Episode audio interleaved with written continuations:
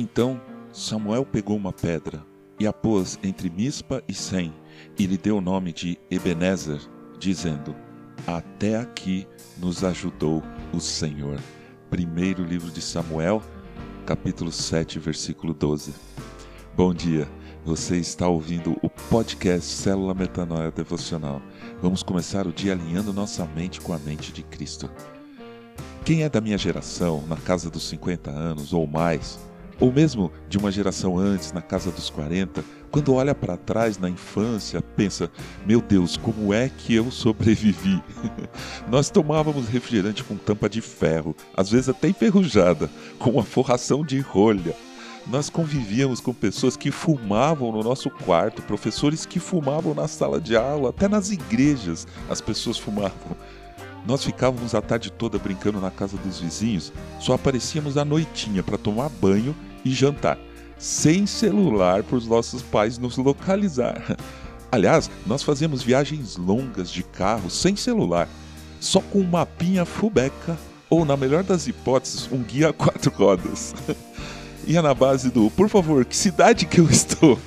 Onde eu posso me hospedar? Olhando para trás, eu acho que tudo isso propiciou tipos de anticorpos em nós. Se estamos hoje numa situação de risco, de exposição, de incerteza ou terrivelmente sem internet, não podemos ficar desesperados. Basta lembrar do passado. Sabemos que pode vir uma dor de barriga, mas a gente vai sobreviver. Que nossos filhos daqui a pouco vão aparecer.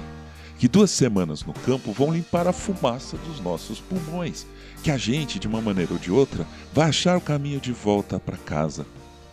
Ellen Goldwhite, escritora cristã norte-americana que viveu entre 1827 e 1915, uma vez escreveu: Nada temos a temer quanto ao futuro, a menos que nos esqueçamos como Deus tem nos conduzido no passado.